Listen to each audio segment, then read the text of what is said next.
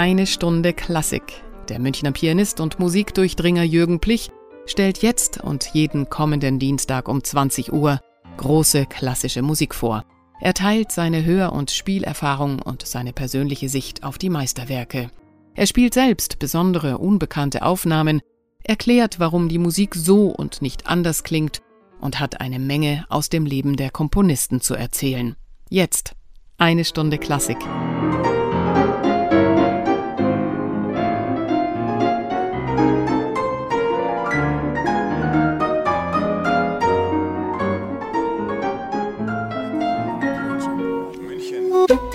Radio München. Liebe Musikfreunde, herzlich willkommen bei unserer ersten Sendung. Mein Name ist Jürgen Plich und ich freue mich, Ihnen wöchentlich eine Stunde lang wunderbare Kompositionen des vergangenen halben Jahrtausends vorspielen und auch mit Worten nahebringen zu dürfen.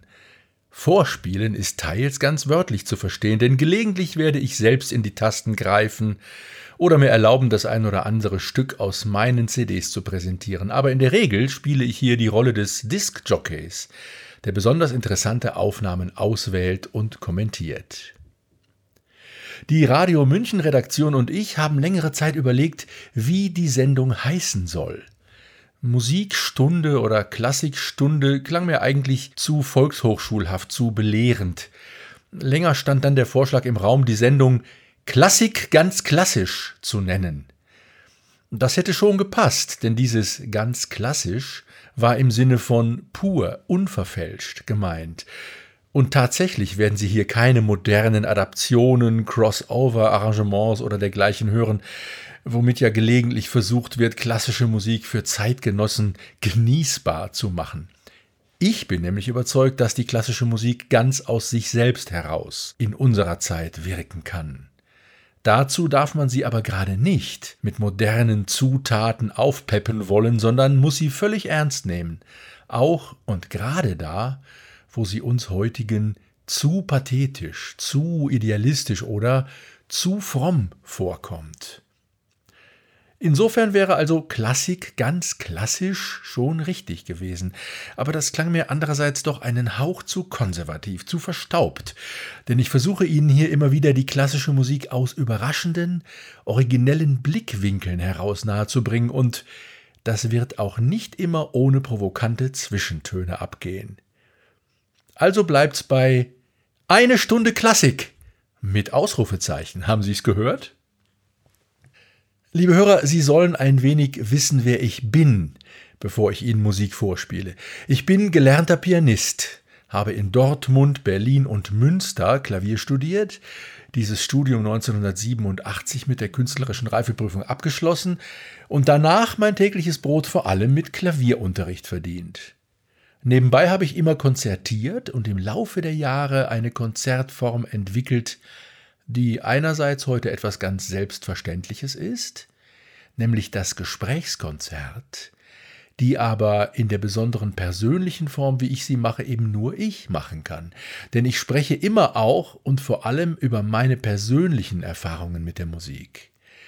Ich bin überzeugt, nur wenn ich das tue, kann ich meinen Mitmenschen überhaupt etwas Wesentliches über Musik mitteilen. Alles andere können sie auch in Lexika lesen.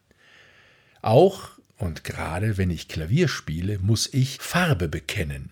Und das tue ich jetzt. Hören Sie zum Abschluss dieser Einleitung, wie ich Johann Sebastian Bachs erstes Präludium und Fuge aus dem wohltemperierten Klavier spiele.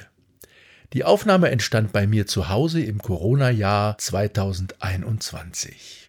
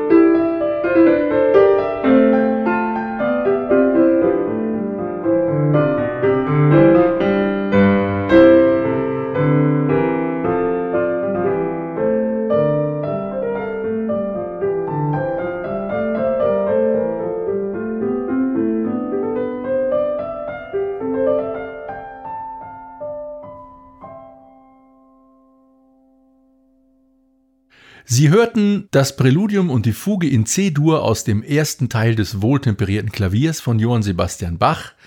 Das habe ich 2021 bei mir zu Hause eingespielt. Auch mit Musik, liebe Hörer, kann man Weltanschauungen transportieren. Man kann sich für das Leben entscheiden mit all seinen Überraschungen und Unvorhersehbarkeiten, mit seiner göttlichen Vollkommenheit und seinen allzu menschlichen Katastrophen, oder aber für Gesetze, Regeln und Strukturen. Wollen wir uns das doch heute gleich einmal verdeutlichen, und zwar anhand einiger weiterer Werke von Johann Sebastian Bach. Bach ist ja gleichsam der Herrgott der abendländischen Musik.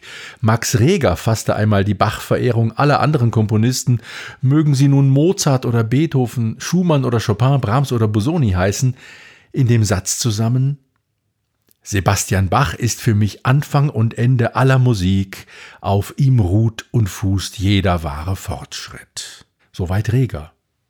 Hier in Bachs Musik muss also das pralle Leben in all seinen Facetten zu greifen sein, sonst könnte sie nicht diese einzigartige Bedeutung beanspruchen.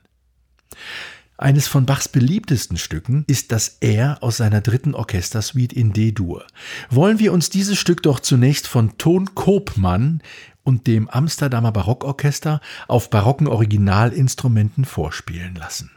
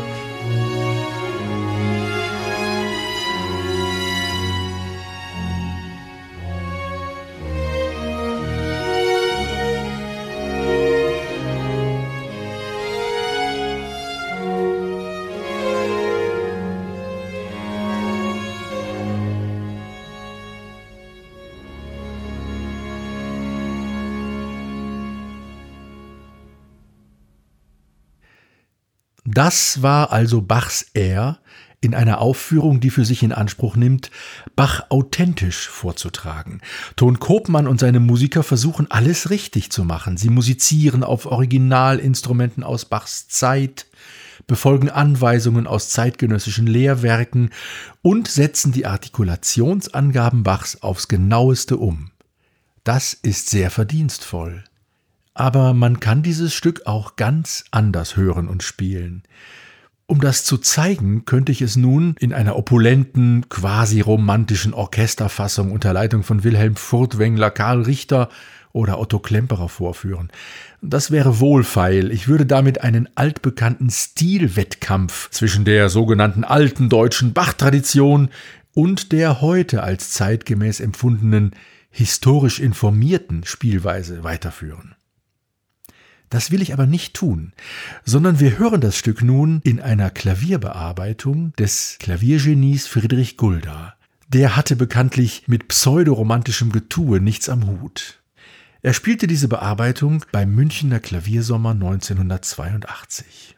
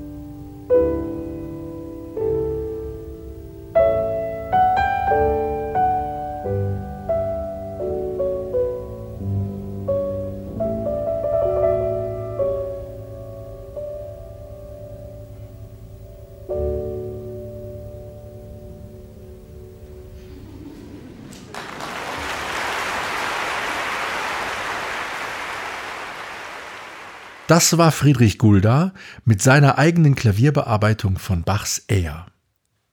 Nun könnten Sie sagen, liebe Hörer, aber hier sollten doch keine modernen Adaptionen gespielt werden. Jetzt tut der Pflicht das doch. Nein, das stimmt nicht.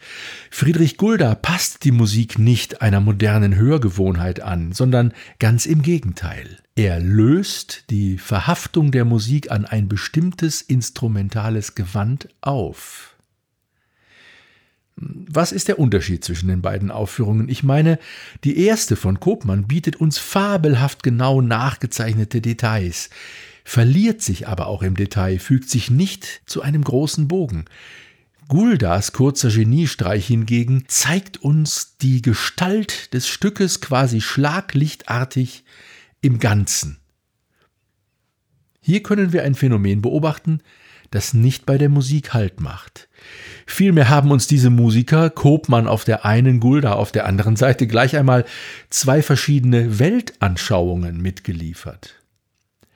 Denn wenn wir in unseren Konzertsälen und Medien oftmals fabelhaft durchanalysierte Wiedergaben voller Sachverstand hören, wie bei Kopmann, aber selten den großen Wurf wie bei Gulda, dann liegt das daran, dass wir alle daran gewöhnt sind, die Welt auf diese pedantische Weise zu betrachten.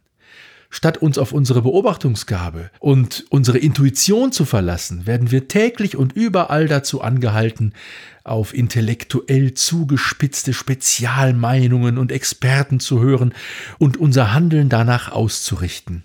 Die Welt scheint kompliziert zu sein und immer noch komplizierter zu werden. Man kommt gar nicht mehr mit, so viele Einzelheiten scheinen wichtig zu sein. Einfache Einsichten hingegen werden als Populismus diskreditiert. Was kaum bekannt ist und manchen überraschen wird, der moderne, scheinbar intellektuelle, dem Jazz zugeneigte, für seine kompromisslos herben Mozart- und Beethoven-Interpretationen bekannte Friedrich Gulda war ein großer Verehrer von Alfred Cortot. Dieser französische Pianist, der von 1877 bis 1962 lebte, gilt vielen heute als pianistisch unzuverlässiger Vertreter einer älteren romantischen Pianistengeneration, die angeblich stilistisch längst überholt ist. Wenn wir aber jetzt Alfred Cortot mit seiner eigenen Solobearbeitung des zweiten Satzes von Bachs F-Moll-Klavierkonzert hören, dann verstehen wir plötzlich, in welcher Tradition auch Gulda steht, wenn er, wie gehört, ein Stück wie das Er aus der Didur-Suite auf dem Klavier spielt. Wir hören hier dieselben glasklaren, beinahe wie Leuchtkugeln in die Atmosphäre geschickten Melodietöne, die sich, wie es scheint, auf einer höheren, immateriellen Ebene zu einer Melodie verbinden und auf diese Weise das Klavier eben doch zu einem Gesangsinstrument machen. Was mich nebenbei bemerkt wundert, liebe Hörer, das ist, dass man im Jahre 1948 so fabelhaft klingende Klavieraufnahmen machen konnte. So kantabel, so farbig, so kernig ohne metallische Härte ist seither kaum ein Klavierklang eingefangen worden. Auf was für einem Flügel wurde da musiziert? Welche Mikrofone wurden da verwendet? Die besten modernen Klavierbauer und Tonmeister sind aufgefordert, sich darüber einmal ernsthafte Gedanken zu machen.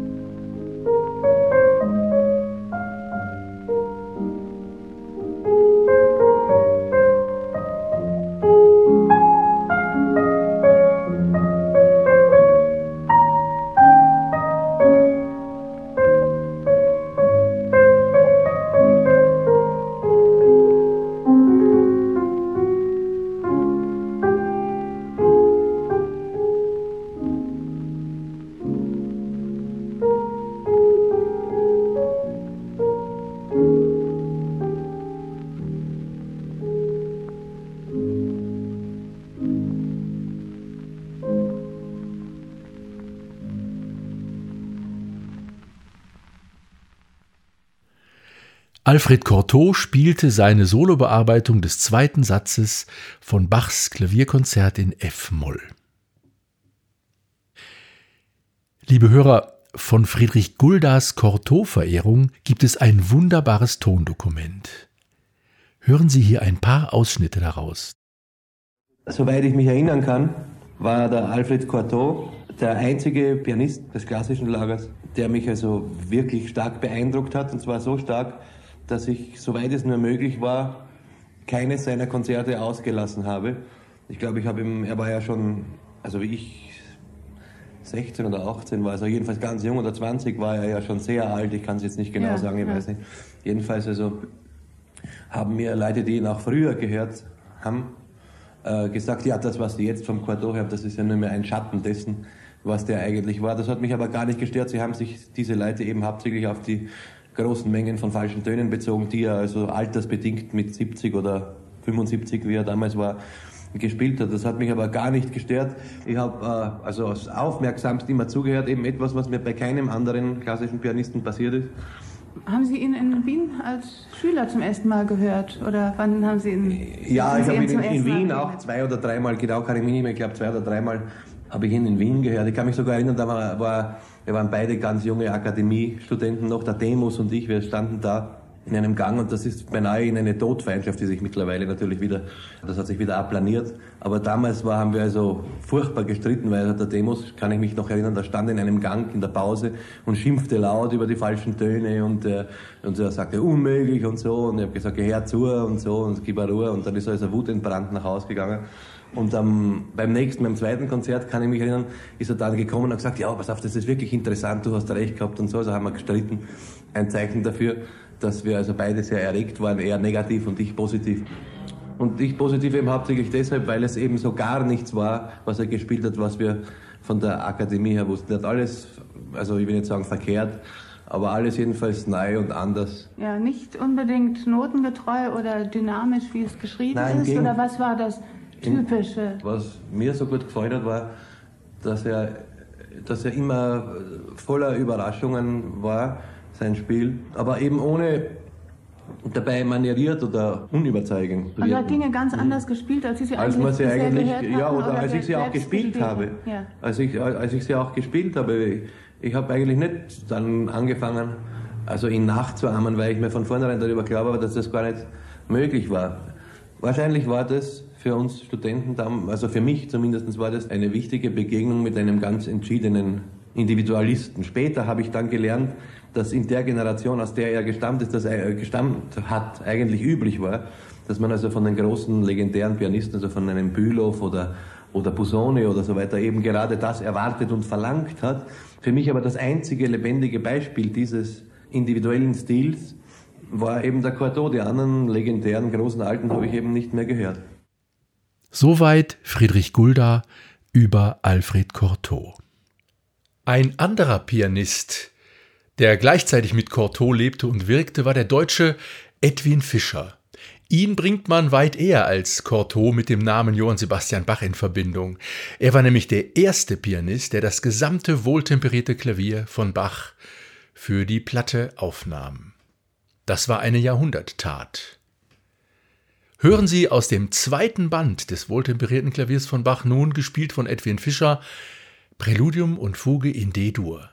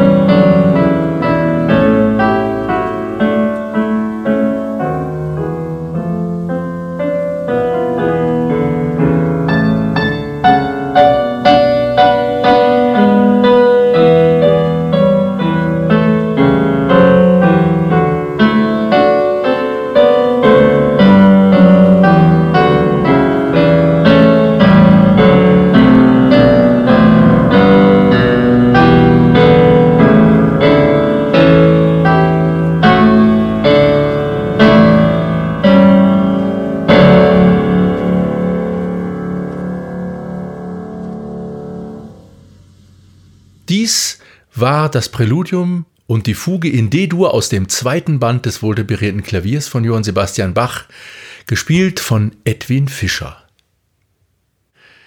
Verlassen wir nun den Bereich der Klaviermusik, bleiben aber bei Johann Sebastian Bach. In diesen Wochen können wir wieder allerorts Aufführungen von seinen Passionen hören. Diese Aufführungen sind fast alle historisch informiert.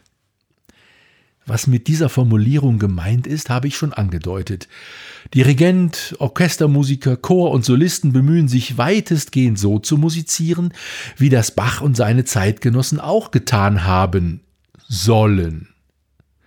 Hm, was ich bemerkenswert finde, ist, dass Musiker, also Künstler, es akzeptieren, ihre Leistung danach messen zu lassen, ob sie korrekt informiert sind. Ja, was ist denn das für ein Beurteilungskriterium für einen kreativen Akt? Wenn ich zum Beispiel ein Tempo nach meiner Intuition wähle und mich von der Eigenart der Melodie und Harmonieführung sowie gegebenenfalls vom Text führen lasse, kann es mir heute passieren, dass mir ein Kritiker vorhält, meine Tempowahl sei zwar subjektiv nachvollziehbar, aber leider falsch, weil ich historisch falsch informiert bin. Ich frage, ist es vorstellbar, dass sich ein zeitgenössischer bildender Künstler so in seine Schranken weisen lässt? So würde es aber sicherlich auch Herbert von Karajan und dem Sänger Otto Edelmann gehen, wenn ihre Aufführung der Matthäus-Passion aus den 1940er Jahren heute Auferstehung feiern könnte. Edelmann gehörte damals zur sängerischen Crème de la Crème, feierte beispielsweise als Hans Sachs in Wagners Meistersingern in Bayreuth Triumphe. Als Solist in Bachs Matthäus-Passion hatte er unter anderem die Arie Gerne will ich mich bequemen zu singen. Ein irgendwie sperriges, melodisch und rhythmisch schwer eingängiges Stück, mit, wie man meinen könnte, Passepied-artigem Rhythmus. Ein Passepied ist eine Art von Menuett, also ein Tanz im zügigen Dreiachteltakt. So singt das zum Beispiel auch Thomas Quasthoff in der folgenden Aufnahme mit dem Bach-Kollegium Stuttgart unter der Leitung von Helmut Rilling.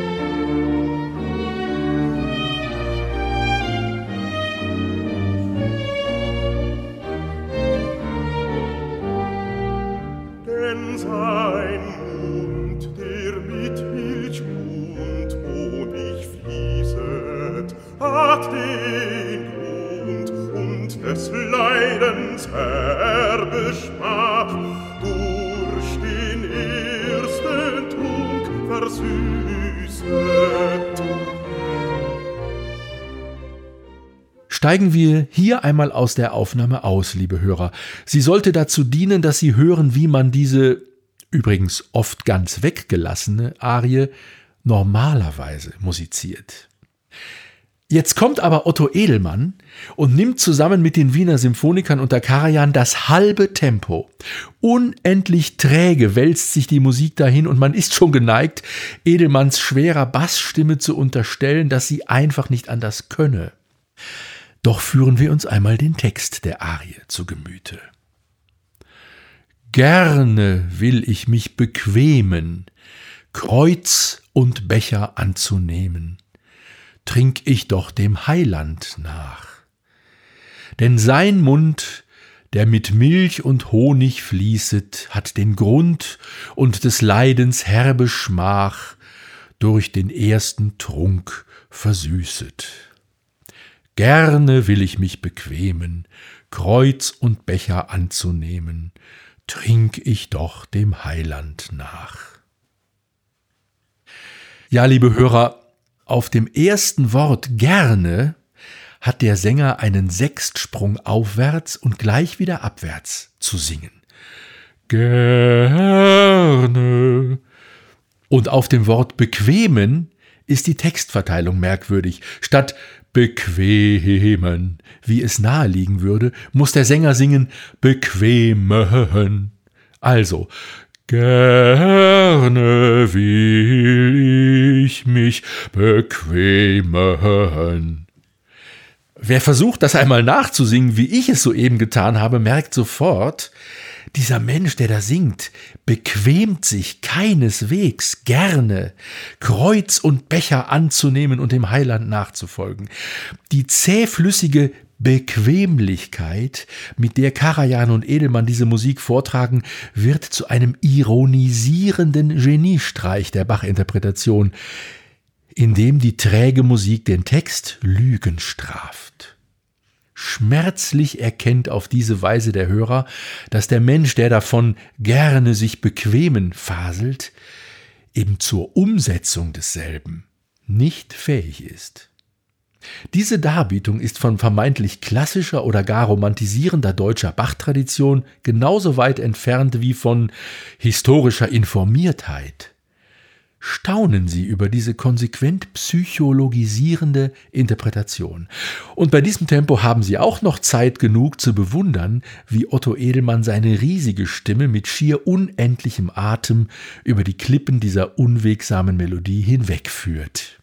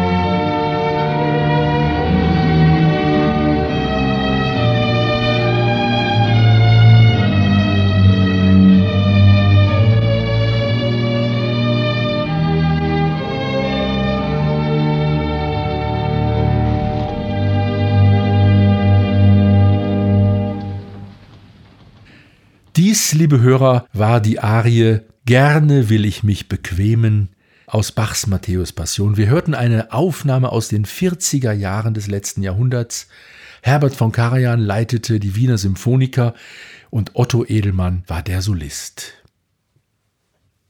Zum Schluss dieser Sendung will ich nun eine Schuld einlösen.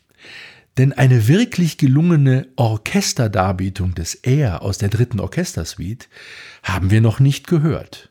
Jetzt aber musizieren Sandor Weg und die Camerata Academica Salzburg. Die Aufnahme, die bei den Salzburger Festspielen 1983 entstand, lässt keine Wünsche offen. Hören Sie nur immer wieder auf den ersten Ton einer jeden Melodie, wie wunderbar die Geigen ihn anschwellen und aufblühen lassen, ehe sich dann jedes Mal die Spannung löst. Und schon sind sie hinter das Geheimnis des Stückes gekommen.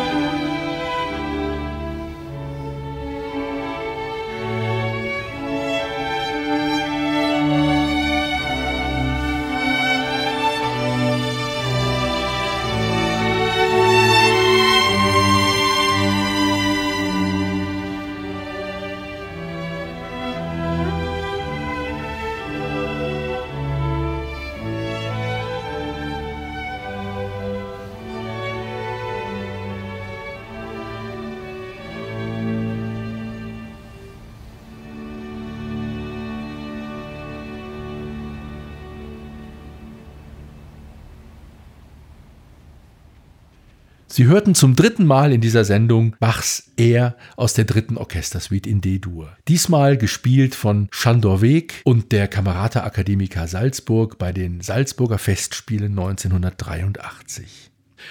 Und schon ist eine Stunde Klassik verflogen. Ich hoffe, dass es auch Ihnen so ging, dass dies wie im Fluge geschah. Ja, nächste Woche geht es in dieser Sendung um Opernbösewichte. Es wird spannend.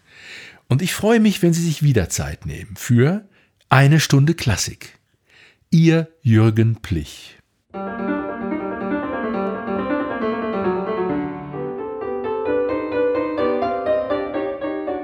Das war eine Stunde Klassik mit Jürgen Plich hier bei Radio München. Jeden Dienstag um 20 Uhr und sonntags um 10 Uhr in der Wiederholung. Nachzuhören übrigens auch auf unserer Webseite www.radiomünchen.net.